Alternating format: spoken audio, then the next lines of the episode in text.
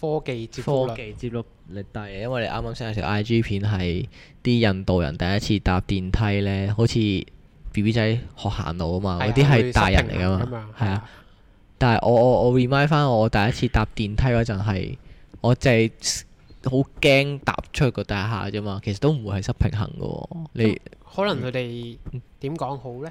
個體驗唔到啊，我佢哋嗰邊少接觸呢一種科技產物，因為佢係佢係係咁喐係咁喐噶嘛。如果你係平時行開平路，你冇一個突然企喺一個機器上面嗰個平衡感，你冇去訓練開或者冇去接觸開嘅話，可能嗰下就我會真係唔知啊，我突然間想失咗憶嘅再睇，唔得喎，但係呢個係肌肉身記憶嚟身嘅體喎。記憶嚟嘅喎，係你身體體記憶都憶唔會唔係咯，我失搭 lift 就算我失㗎嘛咗益我 都會，喂 誒誒我識撳掣嘅，係咯，你會知道我我踏點樣出喐嗰一步去去去扶實個扶手，同埋我我之前誒係諗翻起咧，之前我喺 I G 碌到個 post 咧，就係啲人好喺高空拍攝到咧，就係亞馬遜叢林咧好深嗰度咧，仲係有啲原始係超原始嘅部落噶嘛，係啊，仲有幾即係幾個咁樣噶嘛，好似話我唔哦知幾即係多個啊啲原住民係啊，佢就有一個誒、呃俯瞰嘅誒、呃俯瞰圖咁樣啦，就見到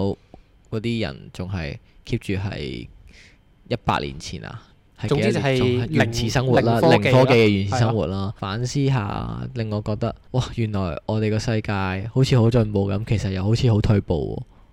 咁講好咁咧咁個中間位取其中間位嘅話，係係邊個位？但係邊個位先係好？定係適合自己嘅生活係好？我哋點樣選擇啊？我我我咁樣諗咯，我突然間嗯，其實你冇得選擇噶喎，你一 出係世嗰一係個刻個咧環境已經決定咗你係係咯，你個環境已經決定咗，一即係如果你係一出世就喺嗰個部落入邊，咁你以後嘅話生活方式咪就係同自然為伴咯，咁咪一直喺個大自然度生係存咯咯。但係如果你一出世係大城市，你 B B 仔你冇得選擇，你冇係得咯話 say no 噶哦嘛，你係身邊啲人懟啲知識啊係啊或者啲資訊俾你填咁啊，充你啊！係咯，其實你冇得揀噶喎。就好似誒、呃啊，我記唔記得有套戲咧，就係講啊有一個男人咧細細個就俾星星養，唔係泰山係咪啊。泰？ 我都想問係咪泰山啊我嘅？先行一步啊，唔係泰山啊，就係係咪戲嚟定度橋啊？就係喺喺森林發現咗，哇！原來已經養到成十幾廿歲，總之成人啦，係一個成人。嚇，咁佢跟住佢係唔識講嘢嘅，我呢啲好似都有啲案例，我之前都睇過一個叫狼女嘅，即係類似嘅案例啦。咁哦啊細細個喺森林度係俾一隻狼嘅家庭去撫養長大，咁佢誒佢啲肢體動作啊，或者佢講佢唔係講嘢，佢係誒誒咆哮啊，好似學啲狼咁樣叫嗷哦咁樣咁樣去同其他動物溝通，哦，即係佢成個形態其實都係狼嚟㗎啦。嗯然，之後咧，佢誒、呃好似現代翻少少就，即係佢長大咗之後，就俾人發現咗有個咁樣嘅存在啦。咁啊誒接翻去去人類社會度，然之後再要去慢慢適應翻，好似都要花咗好長時間先適應到人類社會嘅生活咁樣咯。但係但係我我我我覺得得意嘅就係咧，人我唔知佢嗰個點，我嗰個案例就係佢佢好快就 pick up 翻誒、呃、語言啊，同埋呃行為嗰度真係好難，但係佢語言個表達方面咧，佢好快好快就會可以 pick up 翻咯，呢點會唔會跟即係本身個腦嘅 design 係嘛？我呢、個真係好同埋佢難，唔係我唔係好清楚。撫養大佢嗰個動物嘅物種咧？因為佢猩哦猩猩比猩較接你近，類近人類係嘅咯行佢為，個智商都高噶嘛。嗯，所以其實佢生活上可能會接，即係大家都係靈長類會接近翻少少，會唔會有咁嘅因素咧？嗯呃因為如果係狼嗰個 case 佢就好似但係個語言都係唔同㗎。哦咁正常 嘅，同埋個語言係都係零噶嘛，唔係但係相對狼即係淨係拎呢兩個嚟 compare 嘅話，狼同埋猩猩誒去猩猩去溝通上會多啲手誒部呃啊肢體表達會係啦同肢體同動作人近似，係啊啦呢個係，啊呢個係，呢個咁係，佢可能佢呢啲位置同人類有更加多嘅雷同位置，咁佢就係易會 pick up 容。易 pick up 翻人類社會咯。咁個女仔嬲尾係點樣？個語言係點樣？我我好奇嘅係咧，佢嗱，如果即係佢學嬲尾係投入翻人類社會啦，但係同時間佢 pick up 翻人類嘅語言時候咧，佢會唔會可以同狼溝通翻咧？哇呢個呢個我都冇就好似即係冇咧懷疑到佢有冇你睇泰山嗰陣咧。你記唔記得有冇睇過泰山啦？有啊有啊，睇泰睇泰山嗰陣咧，佢嬲尾係 呼呼哈哈哈跟住係可以同翻其人實應該傾可以傾偈㗎噶喎。嘛，唔理係論唔係同翻上星星傾偈，sorry 理啊論，上應該可以嘅喎，如果佢以前本身已經可以溝通到，咁佢再學翻即係融入翻人類社會，其實佢都係額額外學多一樣新嘅嘢啫嘛。語言咯，都新係嘅語當言啫嘛係咯，咁佢舊有嘅語言唔會應無該啦啦消會失冇㗎，咗噶，係唔會咯，消失好㗎奇好好奇呢樣嘢喎，即係你你學英文你唔會唔記得中文點講㗎嘛？係咯。係咯，咁應該都可以溝通到吧係咯，？幾得意喎！即係咁咪變咗真係純壽司咯。不過佢哋嗰個溝通方式就唔會係人哋學得到嘅嘢咯，我覺得，因為係佢哋由細長大一齊成長嗰嗯個經驗係個經驗同個基本喺係度啊啊嘛。你唔係話你同人你講學咁個樣，單詞嗰個就嗰個讀音係 咁咯樣因為就佢哋係係冇一個 official 嘅係啊，語言喺度㗎係嘛。嗰個系統唔同，可係能啦係啦，就係咁樣咯個分別。嗯幾得意幾得意。冇錯，但係我覺得佢點樣揀個生活模式，其實係自己選擇咯。但係如果就咁誒以案例嚟講，我幾想體驗係兩種好唔同嘅生活，即係你都想體驗下做野人嗯嘅感受。其實我都想試下㗎，但係但係我我好怕蚊蟲，我又唔係怕呢樣我嘢，好怕蚊蟲啊。我係純粹覺得好難實行啊，好似即係唔哦，即係你即係冇手機唔得，定係點樣係啊好？難揾到個咁樣嘅地方，冇咁即係咁誒咁遠離到科技生活嘅係地啊方，即係咁與世隔絕，咁啊咁與係，世隔絕啊！咁啊係，係好難。如果唔係都想試下，同埋唉，社會人即係現代社會人好多嘢都放唔低㗎嘛，咁係多咯工作又成乜乜乜乜係嗰啲咯。，我最中意唔係話嘅，擺唔低係我就訴擺低求就係翻工咁啊，咁香港人工香港啊係人啦。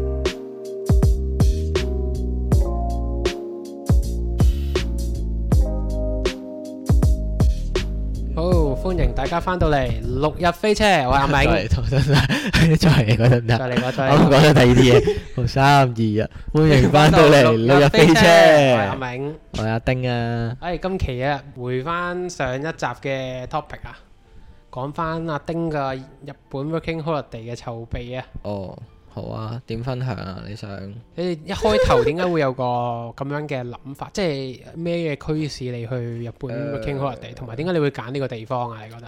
誒、呃其實想離開香港去第二個地方生活呢個念頭呢就好耐噶啦，嗯，而係因為已經我覺得香港暫時個節奏太快呢。我又聽，因為我屋企人呢又有一有幾一兩個係去過 working holiday 生活，再翻返嚟香港嘅。嚇，跟住有一個係直情已經冇翻嚟啦，所以呢，就我想體驗下佢哋睇唔到嘅嘢，因因為我問過佢哋嘅生活就係話，誒、同香港好唔同，做嘢節奏比較慢，比較輕鬆咁樣咯，所以就想試下啦。但係點解你會揀日本咧？日本日出本名都工而都都都扯㗎嘛？係咯，個工作上面都都唔係都不遑多讓喎，同啊香係啊港個節奏。係係啊，誒、揀日本嘅原因就係因為誒、近啲去誒、近啲咯。相對近啲，相對近嗯啲，同埋誒，其實我個主要目的其實我係想學去學滑雪嘅啫，哦，即係同埋考諗個住滑雪牌咁樣哦咯。喺嗰邊考埋牌，去係啊再做教練咁係樣。啊係啊，咁係咯，當有呢個興趣咁樣，想再進一步再學習得好啲咁樣呢個目標咯。咁其實去其他國家都冇乜所謂，但係誒、呃日本又近，一來近啲，二來又誒、平時睇緊漫畫嗰啲又有興趣啊，跟住又對。哦即係你對呢個國家嘅一係啊啲嗰文啲化，次文化係咪叫次文化定誒對呢個國家嘅文化係咯，對好有佢興總之趣啊對咯佢嘅嘢有興趣咯。係咯，但係就所以就選擇咗呢個地方咯。咦咁其實去 working holiday 有啲咩要準備？準備啊，其實你只要上大使館呢，咁佢有個 PDF 檔呢，就講晒你要申請要準備啲咩嘅呢。大概啊七八樣嘢啦，你嘅 passport 啦，跟住你個自薦信啦，你你嘅履歷表啦，仲有咩呢 c a 卡嘢啦。但啊佢有冇話啲咩要求話你一定要有嗰樣嘢先可以去到？誒冇、啊，因為嗯冇特別要求。冇特別要求，最特別嘅要求就係卅一歲以下咯，哦，係啊，係啊，呢個好似係有係啊限最制基嘅本 working holiday 最基本嗰個資格。係啊。跟住語言嗰邊就你真係淨係識五十音都可以。係咯，你諗住點？樣去到生存啊？我聽之前聽你講話，你去嗰啲誒座談會啊，係啊係啊，分享會。人哋咪問在座有邊位係唔識日文㗎？唔識日然文之後得你嘅，同你隔得離我嗰個 friend 舉手，勁尷尬咯！在場廿幾人，跟住我哋 望一望，舉手，誒，我哋唔識日個，文，連個連個講師都話你哋勇敢喎，唔識日文就去日本 working 可能咁先真係用啊嘛，唔你係。因為誒、呃用日文喺香港學日文，嗯一來唔係我因為籌備嘅時間太卡太快啦，即係到想去到申請到，喂原來申請到喎、嗯個時間太快，個時間大概幾耐短？到其實幾個月到嘅事啊哇，，咁半年內咁快嘅事就已啦。經批㗎啦。係啊，半年內嘅事搞到你，其實你臨急抱佛腳，你學嘅日文都唔會多到去邊。嗯，咁你又諗住去所以到我就再索性索性係喂去到再算啦，再用個環境去逼我日常用語再學都仲好過你嗯。咁扯啦。咁你有啲咩準備啊？即準係有備啊冇 ready 話有啲咩要拎過去？想誒咩過想做定係咩啊？即係有啲咩帶過去去誒應付你未來呢個一年嘅生活 啊？帶錢咯，但係你好似都都窮底，你呢一轉都係生活嘅啫嘛，佢係咯， 個個生狗存生存狗唔係狗，個狗活啊！唔知啊，我我暫時準備咗就係可能揾食工具買誒相帶相機啦。嗯帶部電腦咯，特登買一部 MacBook Pro 咯，你成世仔最貴嘅 product 啦，佢最貴嘅產品啊，就係買咗。買咗幾？錢啊？誒兩皮 咯， 哇！兩皮已經係我一生嘅極限啦，一個咦，單咁你次諗消住費嘅。誒、係諗住過到去都係做翻誒拍攝相關嘅工作嘅。最好就梗係咁啦，咁如果揾唔到冇計咪做住 seven eleven 咁樣先咯，全家咯。 seven eleven 啲人啲日文好勁喎！我去日本去旅行嘅時候，嗰啲外國人都係做 seven 噶嘛，係啊佢，哋啲日文係順流暢到好似即係本地日本人咁樣。係咩你有冇信心啊，大哥？誒 冇、啊，我硬着頭皮頂硬上啦。哇！呢啲你就兩個禮拜後就飛㗎啦係哎啊喎，，會唔會再過多兩個禮拜見你翻返嚟香港？ 誒、都唔出奇噶，其實我我我我屋企咧係有啲誒、有人係估我，唉唔驚啦，過一個過一個月等等等窿，你俾你兩個月翻翻嚟即啊係揾工咁樣嗰已經有啲啦人，睇死你啊！你係啊你嘅家族入邊，係啊係唉啊，咁你要叻俾佢睇啦係啊。我咁聽我講又你都〜咁我又冇乜所謂有啲嘅。窿路喎，但係你過去嗰邊做嘢都可以，誒應該都可以銜接到啊嘛。誒唔知㗎，暫時未 sure 啊到係咪真係可以做到嘅，所以嗯，係咯，拭目以待。我自己都好期待嘅，咦，咁如果去當你去翻座談會嗰 part 啦，係咁啊佢。會唔會介紹俾翻即係想去 working holiday 嗰啲人聽？佢哋可以有啲咩公眾選擇，定係純粹自己自由發揮，完全係自己玩嘅誒，佢咧？係純粹係自由發揮嘅啫。嗯佢佢可以幫到你嘅就係幫到你申請，誒、有咩即係佢可能佢因為佢有經驗申請嘅經驗啊嘛，嗯佢又會教你點樣誒、呃寫啲寫寫自薦信嗰 part 咧，可以點樣寫得好啲去說服個嗰個審查嗰個人會 pass 你，同埋佢幫你喺日本有最基本嘅 settle 單，即係幫你揾屋啊咁樣嗰啲咯。哦，咁咧最基本嘅住宿係啊同埋其他個其他真係佢真係 free 俾你啊！其實靠你自己，你都你個人都大，你就係想嗯 working holiday 就係想去成誒個獨一個人去面對啲處理呢啲嘢嘅啫嘛。咁嗯大個冇人錯啊，係咯，其實就係係咯，係咯。咁你呢次嘅展望就係成為一個教練咁樣翻翻嚟，滑雪教練。誒希望係啦。咦，咁其實考滑雪教練嗰個程序係一年可以做得晒，即係你其實唔一個係啊 working holiday 係可以做得其晒㗎實啦咩其實唔係㗎。嚇我之前去跟嗰、個去學滑雪嗰個滑雪教練，其實都係分咗誒、好似兩年啊，兩年四誒、呃、兩年唔同嘅雪櫃，即係四個季啦，係哦嘛？咁即係你可能完咗咯，即係你當呢次考咗個基本資格咁樣先。都唔係基本資格，可能都唔係即係已經係誒點樣講呢？我本身係識滑雪，但係我呢嗯一轉號做嘢係叫做深造咯，哦即係再學啲最進階嘅嘅技巧或者係咩咯。但係對自己即係佢有個標準就係唔知係紅色賽道滑好順利咁滑落嚟就可以有資格考啊嘛，考個教練牌。考個教練牌啊嘛，哦好似係咁樣，所以。咁你覺得自己嗰哦呢個個 level 到未啊？即係考教練嗰個 level。其實未啊，所以我就要學咯，用一年嘅時間即係呢一年主要係升呢嘅佢，升呢啊，係啊，之後先再睇下轉咩職咁樣。係啊，嗯，係啊，但係咁最最最好嘅結果就係就梗係我喺學習嗰陣已經可以順便考埋，即係我個進步嘅程個幅度可以 step to 教練嗰度啦，一個 step。嗯，咁呢個就係最好嘅期望啦，係咯，咁就唔使再嘥多一年時間去日本啦。但係如果考咗嘅話，其實都每年都係 keep 住去其他地方滑雪嘅。 係所咯。以如果你考咗個牌，應該係佢係咪全世界都適用？即係全世界嘅滑雪場都會誒、呃、認證你係一個教練咁樣嘅意思。誒、有兩邊嘅，一個就係美國嗰個啦，一個就係好似紐西蘭嗰個嘅。嗯，嗰個就兩一個睇唔同國家，呢個我未做夠 research。美國嗰個就好似誒、哦都即世界通用，係即係佢就有翻一啲地區限啊定。類似有 個滑雪公會咁樣嘅嘢啦，世界咁樣哦係啊。呢個我就睇過一次嘅資料，所以唔唔啱㗎，唔一定啱㗎。今次講嘅嘢， 咁啊去試 戴定個頭盔試先咗啊先係嘛？梗係試咗先啦。誒，咁你仲有啲咩展望啊？除咗你去滑雪，即係去升呢你嘅滑雪 level 之外啊，仲有啲咩係想去日本度做嘅？你冇理由一年都淨係滑雪噶嘛？你去到都唔係冬天啦，其實我上一年都淨係滑雪㗎啫，咁你所以我就我就依家我就依家勁勁苦惱咁喺嗯度諗緊，唉、夏天喺日本可以有咩做咯？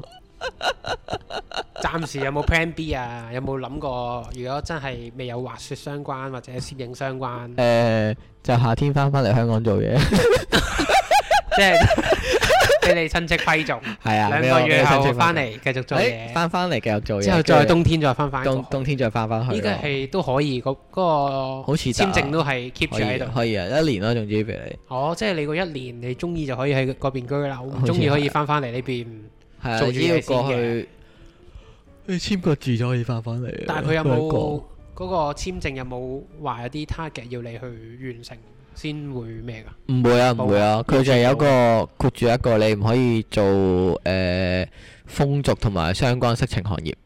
哦，咁對你嚟講冇難度啊！你去做都應該冇人揾你。難揾食啊，難都揾食都啊！係嘅，都係嘅，好都係嘅。跟住係咯，依家最擔心就係佢個願唔啱啊嗰啲咯。啊，咁你一開頭去到你應該都玩一派先㗎啦，有冇啲咩誒旅程諗住搞下先啊？誒有冇啲嘢諗住做嘅先啊？ ，sorry 啊，冇錢玩啊，窮遊咯，窮行下友咯冇錢玩啊，租屋嗰度都蝕斬咗一大筆啦，所以應該係一到步就落力揾工噶啦。即係東京生存攻略㗎啦。係啊，東京生存攻略啊。會唔係會啊？最後尾淪落到要做嗰啲扯皮條？唔會啦，都話唔可以做嗰 啲咯。你你冇好多黑工㗎嘛嗰邊？嗰啲我冇呢啲窿路，我樣點似黑工啊我樣似嗰流啲羅，似流羅，俾人揾佢做打手抌落東京屌玩。打手都唔夠大隻啊，大佬我。 你都知我身形單薄啊嘛，係跑得快嘅啫， 即跑得係做快咩都冇做用小偷啊、墮落婆菠啊嘛，蘿 婆偷完之後交翻去交數。快去教授。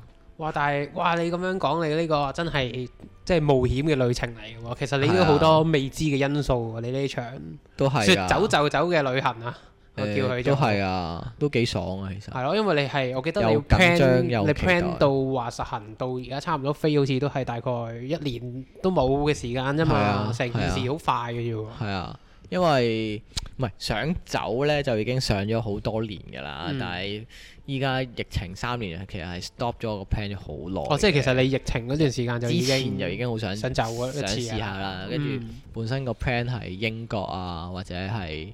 紐西蘭嗰啲啊，日本啊哦紐西蘭其實都想嘅，因為我屋企人有有屋企人去過啊嘛，其實嗯嗰邊咦，你會唔會諗住試下去做嗰啲農業或者農務系或者誒、呃一啲偏需要生產力係嘅工作呢？因為我之前我想呢試，我其實我想去日本試下耕田啊，耕田啊，係啊耕田張飛，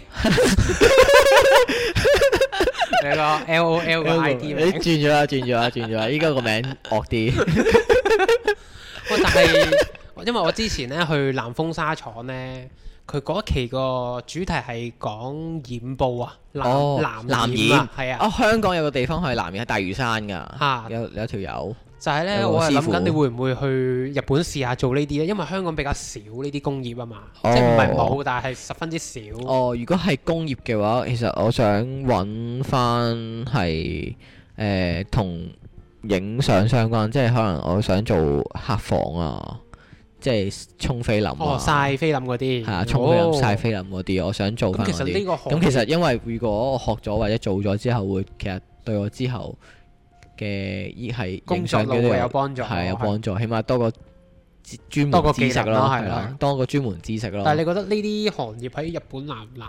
即係你會唔會好難去接觸到 啊？其實相對呢個係一個未知嚟㗎。其實我我係我預想或者係我一個比較膽粗粗嘅就係、呃去，因為我都會 keep 住影相嘅。咁我冇去第二度沖飛啦，我咪問佢喂你請唔請人啊？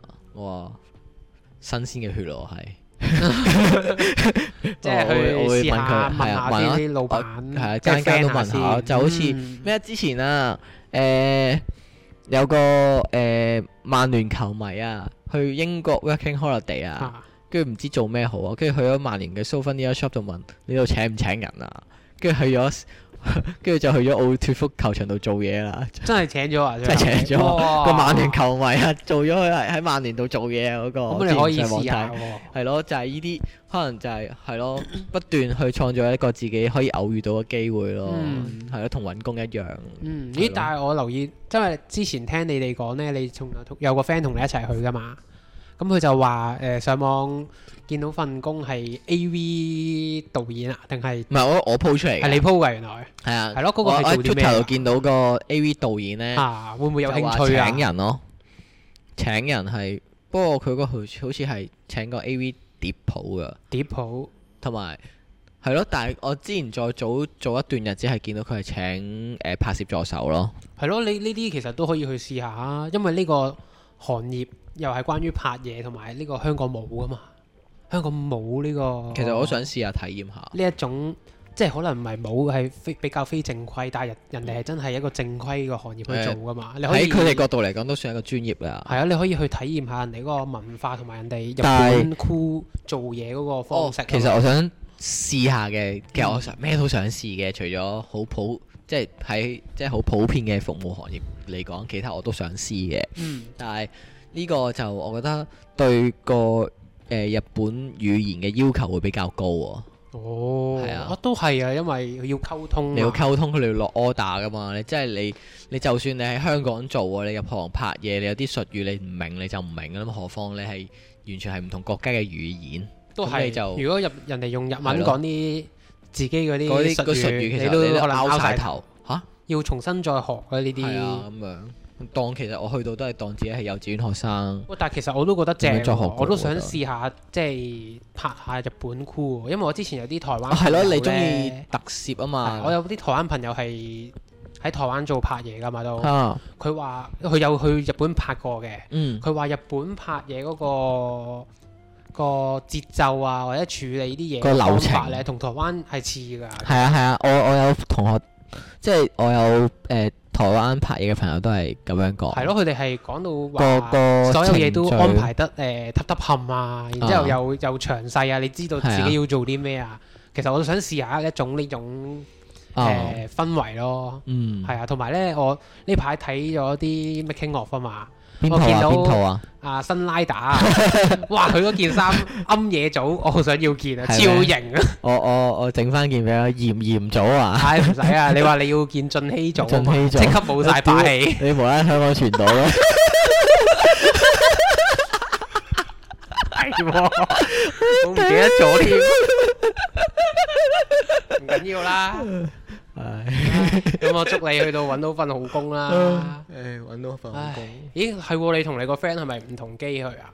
係啊，嗱呢個又可以你講。哋諗住點樣 pick up 翻啊？即係你哋唔係一齊住嘅咩？諗住？誒呃唔係一齊住噶，哦，你哋唔係諗住一齊住㗎？原來我哋諗住係唔係因為誒之前問過就係話誒兩個男仔一齊揾屋係比較難，因為嗯，點解佢嗰嘅？邊嘅文化咧就唔係好中意啲基佬咁樣嘅同性戀咁樣嗰啲啦。但係況且嗱，首先我唔係啦，嗯但係係佢哋好唔中意避免呢樣嘢，嗯同埋一來佢哋會避免係咩咧？就係、情侶嗯同埋誒誒未結婚嘅人人啦，嗯因為佢哋呢個因為佢哋覺得呢個關係咧好容易破裂啊。嗯咁在於佢哋係業主放租嘅人咧，佢哋關係破裂嘅時候咧，咁佢擔心咩？就係、收唔到租咯，哦，係係呢啊個因素，所以就就影響到有啲好拒絕多呢一時候種係啊，佢嘅哋呢個關組係合或者嚟呢去個組合嗯嚟嚟租屋咯，所以我又 prefer 就係我哋住附近或者樓上樓下有個照應比較開心咯，哦咁都同埋 OK 喎。同埋係咯，你本身同埋我哋本身都係同屋企人住嘅，冇理由去到日本要同翻人住噶嘛，咁就梗係想試下自己獨立一個嘅人生活住啦，係咯、，嗯都合理合理。係咯，冇理由本末倒置啊！唉，同翻個 friend 住咁樣好怪咁樣。誒，咁你點解你哋兩個係分開去嘅呢個時間？呢呢個哦，呢個就係因為我哋一齊揀機票嘅，嗯但係到揀完機票之後呢，到俾錢啦，佢只係早我幾秒鐘俾錢啦，跟住我就之後我就再撳俾錢啦，但我已經俾唔到，唔啊幾秒鐘已經俾唔到，係啊俾唔到係賣晒啲機位定，係賣晒機位啊，佢係應該改咗個價錢啊，因為我撳翻 F 五之後我再俾唔到啦，跟住我上一頁呢，我同一班嘅機票由本身個價錢係五九百八十蚊接近一千蚊啦，未計行李費嗰啲啦，嗯未計嗰啲雜費，出咗去之後呢，係竟然變咗嗰架嗰班機要五千八蚊咯。啊五千八蚊升五咁千八多，蚊係啊，我冇我冇理由要等佢幾日噶嘛，因為等佢幾日個時間近咗，佢未必回落個價錢。咁、嗯其實我都點都捱貴機票，咁不如我哋選擇係同同一日，但係我遲佢呢一兩班機，但係個價錢哦咁就係去同翻嗰班機原先個價錢係一樣，佢過咗去先，係過咗咁佢過過去 settle 咗先等你咯，都唔係 set 好多啫，佢都係早我幾幾個鐘落機咁樣啫，係咯、就係咁啫哦有嘛。冇話大概預計住邊度附近啊？誒、呃我暫時個首要目標就係誒喺涉谷個地鐵站沿線嗰幾條嗰幾個站附近咯。貴唔貴啊？其實嗰邊誒、啲我房租 target 咪有平有貴，睇你點住嘅啫。誒、嗱，首先就係講最平最平嗰啲，就係同啲人住 share house 啊，即係同啲雜不甩親嗰即係類啲似其他國家嘅人。青年旅社啊，嗰清種旅玩社嗰法，嗯啲啦，係 share house 啦。但係誒得翻嚟嘅誒，我之前做資料搜集或者誒喺嗰個分享會度同啲人傾翻嚟嘅嘅誒嘅交換回嘅應資訊。係交換嘅資訊咧，就普遍就係 share house 嗰啲人係衞生比較差嘅。我我都聽好多啊！以前咧係啊有啲 friend 去留學咧，咁我唔講係咩咩咩嘅人啦。總之佢話有一啲外國嘅朋友仔咧，嗯，食完嘢咧係唔使㗎，係唔使換嘅，擺喺度可以擺兩個星期咧，係漚包到發毛，漚到出蟲咧，佢都唔理㗎。係啊佢係唔知係咪個文化問題定係個衞生，其實個意其識實真係問唔題。真係唔知係邊一個位。係因咯為，呢但啲係食完嘢要洗碗係一個好基本嘅概念嚟㗎嘛。其實呢個清潔呢樣嘢唔係話獨特文化，其實點解會咁係個樣？基本知識啊係咪嘛純粹懶咧？先我係真係唔知喎， 但係但係好多好多時都係好多誒好、多時咧得到誒嗰啲資訊咧就係、哇啲人係唔洗碗嘅喎，嗯個廁所係唔洗嘅喎，即係你男仔廁所就冇乜所謂，你真係射落去嘅啫，咪即係屙尿嘅啫。嗯但係有時候去大便嘅時候咧，女仔對廁所板嘅要求會比較高噶嘛，嗯咁、就咁就會比較難處理啦。係咯，其真實呢係啲個人衞生冇話應該其實全球通行噶嘛，係咯冇話咩特別一個國係咯家，同埋多謝我啲我我見過最過分就係唔影咗條片嘅，就係、因為同一期，即係我係同一期嘅申請去去日本嘅人啦，跟住有啲人已經去咗用 share house 嗯啦，有啲人係拍咗片翻嚟咧，佢飯煲咧見開有曱甴嘅，啊哇咁誇張，係啲人係食完飯唔洗，跟住啲飯喺裡面發毛變黑，之後印晒啲昆蟲入去。係啊，跟住嗰嗰啲味佢話可以釀酒咯，唔係講笑，有一次咧， 我試過應該係去旅行之前，嗯即係屋企人煲咗個飯之後，總之食剩啦就冚就咁冚咗喺啊度。夏天嚟嘅，啊之，後去完個旅行翻，哇！一打開嗰陣味， 哇，索一索，醒腦提神，聞一聞， 真係爭爭啲瞓咗喺度。哇！一係頭暈，佢嗰只味係超惡頂啊，係係聞完之後你直情 feel 到兩三日都仲聞到嗰陣味咁。哇！咁你個飯煲即刻抌噶咯喎，定係你阿媽選擇洗啊？抌啦，唔扭啦，即係佢係發毛發到黑色咁樣喎，好核突哇！係啊，我嗰嗰啲真係搞唔咁啊掂，真係黐線。如果係同我一齊住，同人一齊住 share house 喺呢啲咁嘅環境，或者呢個咁嘅狀況，我真係忍唔住咯。嗯，咁跟你住我就揀咗選擇咩類啲型係即係自己一個人住嘅咯，點都係揀。咁佢係邊一種啊？誒，誒未揀，未揀，未揀，嚟緊兩個禮拜之前會，即係呢呢幾日嘅時間會開始去揀屋咯。咁有啲咩選擇係 O K 嘅？即係嗯，佢係咩類型嘅房型嚟啊？就誒、呃、類似誒、呃、又民宿咁樣嘅，唔係唔係 Uncle Man。唔係，唔係 Uncle Man，唔係 Uncle Man，Uncle Man 好貴啊，民宿嗰啲。嗯我係揀嗰啲咧，就應該係一間房、嗯，一個廚房、一個廁所就咁嘅咋，一條走廊就係入入去嗰啲咯。即係同平時你睇啲愛情動作片裏面有一間房好似嘅。如果你哋大家睇得多咧，咁係一個有個咩啊？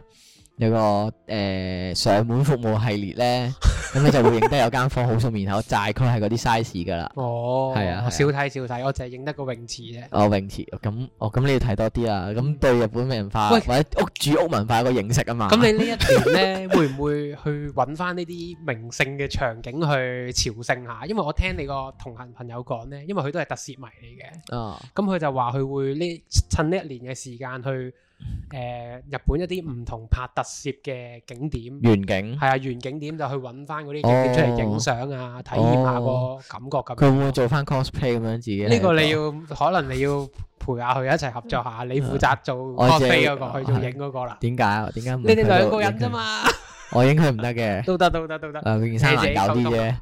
你會唔會有？誒，你跟住去聽呢個節目啊！你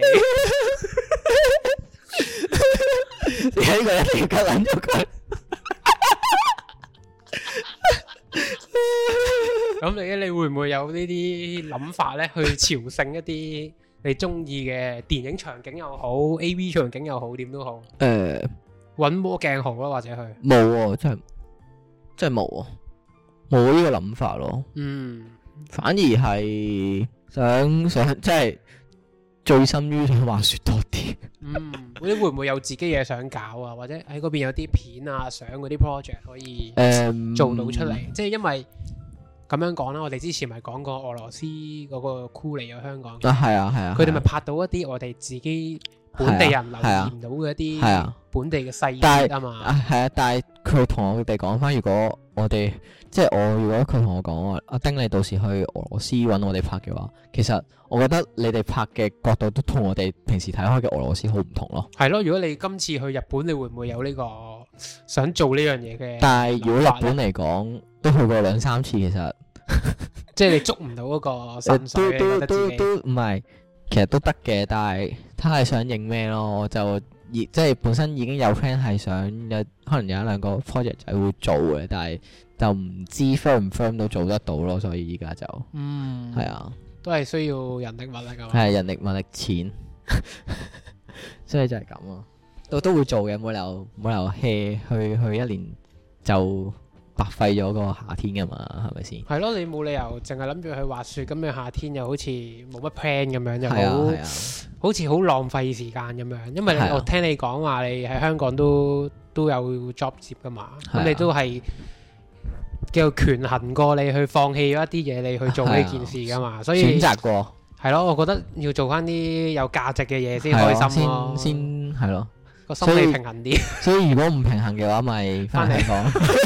睇嚟你個 Plan B 就係翻香港係啊，Plan B 就係翻香港做， ，Plan A 就 Plan A 係去做嗰啲嘢，做唔到就翻香港係，Plan 啊 B 係啊。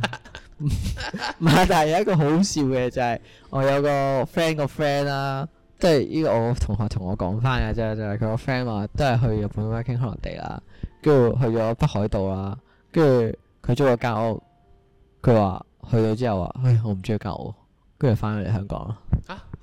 即係純會唔會啊？真係純粹環境問題啊？我唔知啊，應該冇咁簡單㗎嘛。佢講得好簡單咁咯。係咯，佢話咁輕描淡寫。係 啊，佢好似係即係好一啲好簡單嘅原因，我唔知係住屋問題定係咩啦，嗯唔知係一個好簡單原因就發翻嚟話，佢都冇得玩嘅，咁就唔玩啦，唔去啦，冇冇冇意思，冇再冇一個意欲再喺日本再誒逗留，再逗留落去，嗯係咯，咁好啊，希望得你意啊，都玩，即係呢一轉都留耐啲啦，因為都難嘅，即係機會難逢，而且講真，而家大家都唔後生啦，你再咁抽一個咁長嘅時間出嚟，係越嚟越難嘅啦嘛，係係㗎咯，係咯，珍惜下咯。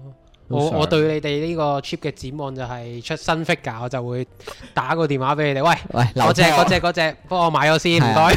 係留貨。冇錯，呢個其實我都有快諗遞過，公不如司去去做去做代購㗎，其實可以嘅，不過但係而家。但係代購呢樣。呢個行業都都好飽滿滿啊滿啊，好係啊。飽滿啊，同埋其實你好多講得人有幾做冷門嘅誒貨品，其實都已經有人做緊嘅時候，嗯，我就諗緊啊，我可唔可以做啲更加冷門嘅嘢？其實又真係冇我有樣乜嘢有樣嘢我醒起喎，誒之前香港有間鋪頭係賣 poster 嘅，係賣一啲日本嘅電影 poster。咁佢啲日本嘅電影 poster 咧係點樣拎翻嚟嘅呢？就係佢喺日本揾人呢，誒、去拎一啲免費嘅海報啦。嗯一啲電影宣傳淨係日本限定啦，咁佢拎翻嚟香港啊賣，咁、原本喺日本呢，就個價值就冇咁高嘅，因為可以就咁拎啊嘛。嗯係啊但係你因為過咗海，你同啊日本限定翻咗，你就有市場咯。呢啲都係一啲可以嘗哦可試以諗去做下，喎可以諗下咯。都係得啊都都得幾有趣嘅，同埋我見佢，因為其實香港都。